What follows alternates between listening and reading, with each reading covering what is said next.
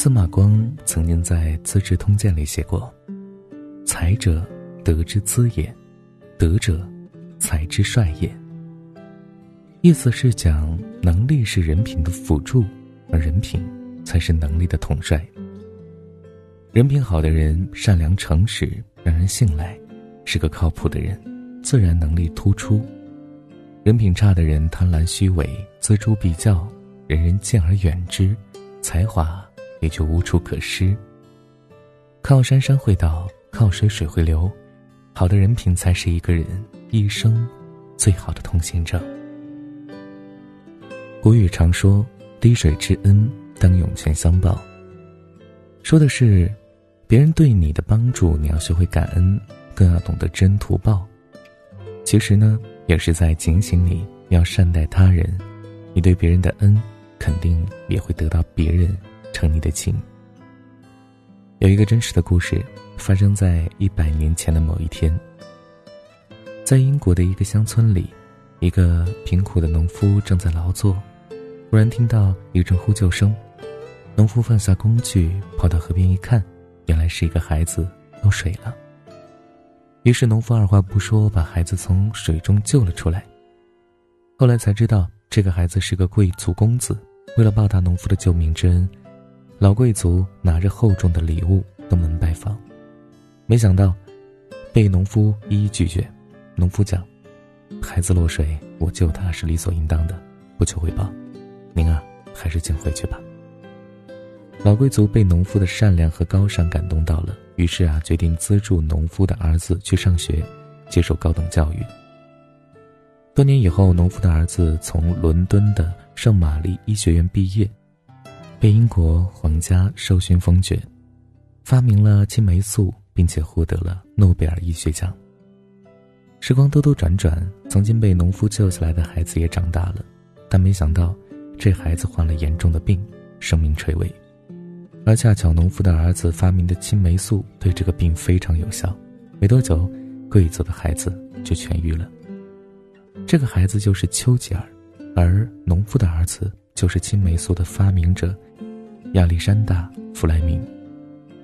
人生非常奇妙，仿佛冥冥之中就有一个轮回，你的善意传递给别人，又在冥冥之中传递给了你。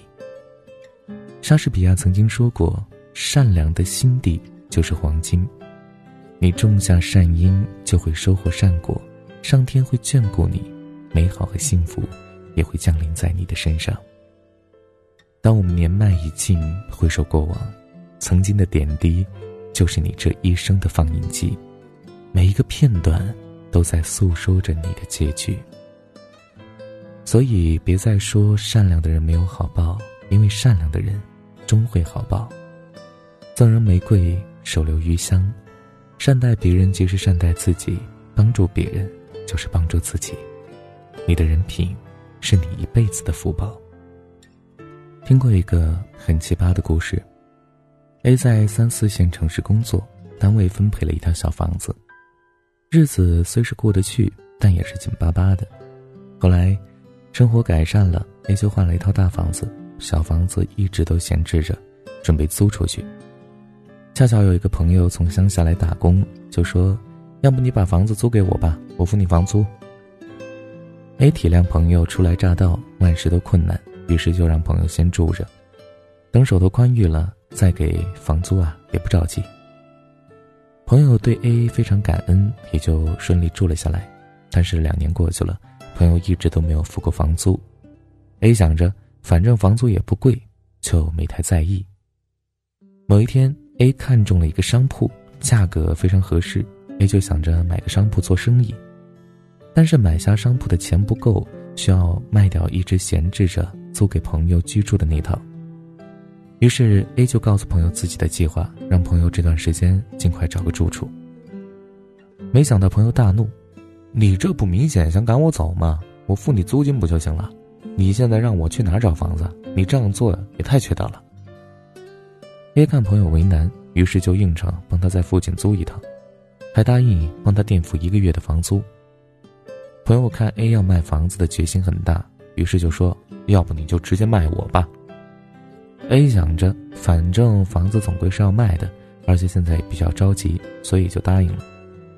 朋友提出要二十万买这套房子，但是这套房子按照当时的市价可以卖到五十万左右。A 对于朋友提出的价格，简直觉得不可思议。最后 A 也是看在朋友一场，决定按照四十万的价格卖给他。没想到又遭到朋友的责骂：“你简直就是赶尽杀绝，连朋友的钱都要赚，你这样一定会遭报应的。”不仅如此，朋友还到处在旁人说 A 的不是，声明没见过 A 这么不近人情，白交了一场。A 简直无语了，两家人也闹得不可开交。从那以后就没有再来往了。看到这里，我不禁感慨：人品才是与人相处的第一要素。与人品好的人相处，你会感受到如沐春风；与人品差的人相处，你只会感受到如坐针毡，最后还落得个吃力不讨好的下场。三毛曾说：“朋友之间相求小事，顺水人情，理当成全。”过分要求得寸进尺，是存心丧失朋友最快的捷径。时刻要记住，别人帮你是情分，不帮你是本分。永远都要看清自己的位置，不要得寸进尺，得理不饶人。没有人必须对你好，对你好的前提是你也要善待别人。真正的朋友是你复杂的时候不巴结你，你骄傲的时候让你看清现实，不自满骄奢。你失落难过的时候，时刻陪伴着你，帮你度过一个又一个危机。人生得意知己足矣，人品差的人根本不值得深交。知乎上有个提问：一个人成功的秘诀是什么？有人回答是：人品是一个人迈向成功的通行证，决定了一个人的成败关键。人品好的人骨子里的诚实，都会让你在茫茫人海中显得格外突出。某一天，一个年轻人准备去公司面试，到公司楼下的时候，突然一个身着朴素的老人急匆匆地赶过来，抓住他说：“哎呀，小伙子，我可找到你了！多谢你上次帮我捡到钱包，我带了礼物，特地来感谢你。”年轻人非常纳闷儿，但是直言：“您认错人了，我没有见过您，更没有捡到过您的钱包，这个地方是我第一次来。”老人说。真的不是你吗？我怎么看着这么像呢？年轻人忙说：“不是，您还是再找找看吧。”老人非常遗憾的离开了。没过几天，年轻人就收到了入职通知。工作的时候，他又看到了老人，于是就过去问：“您找到要报答的人了吗？”老人一愣，随后说：“没有。”就快速离开了。年轻人告诉同事这件事儿。并为老人发愁，同事哈哈大笑。他哪是认错人了呀？他是我们公司的董事长，钱包丢了的故事我们都听了不知道多少次了。每一次一有人来面试啊，他老人家就要丢一次钱包。他说啊，入职之前一定要先检验人品。年轻人恍然大悟：世间变幻莫测，外表的美丑不重要，只有守护好自己的人品，才能走得更远。飞得更高。老话常说：“先做人再做事。”其实，好的人品啊，就是好好做人。时间给我们都戴上了面具，让我们慢慢的学会了伪装。又该如何在面具之下看出一个人的人品好坏呢？其实，判断一个人人品好坏非常简单，生活里的每一个小细节，都能够看出一个人的人品。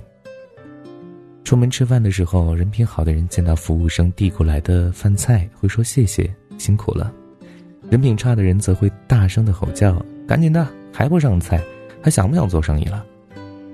排队的时候，人品好的人看到着急的赶路人，会主动谦让，而自己跑到后面重新排队；人品差的人则无视别人的感受，理所当然的插到队伍的最前边。与人相处的时候，人品好的人会尊重你的意见。凡事都会事先去沟通，人品差的人会忽视朋友的界限，理直气壮的指使别人陪你逛街、陪你看电影，理所当然的接受别人的友好，却从没想过要付出。这些看起来微不足道的事情，都是生活对你的考验，反映出人最真实的样子。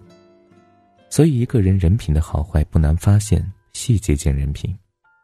往后生活，请记住。再难也不坑害他人，再苦也要言而有信，堂堂正正做人，踏踏实实做事。这个世界上所有的惊喜和好运，都是你的人品和善良的累积。好了，感谢你的收听，本期节目就是这样了。如果你喜欢，记得把文章分享到朋友圈，让更多朋友听到。你的点赞和转发是对我们最大的支持。好了，各位小耳朵们，那下期节目再见，晚安，想梦见你。找到借口，撑着醉意上心头，表达我所有感受。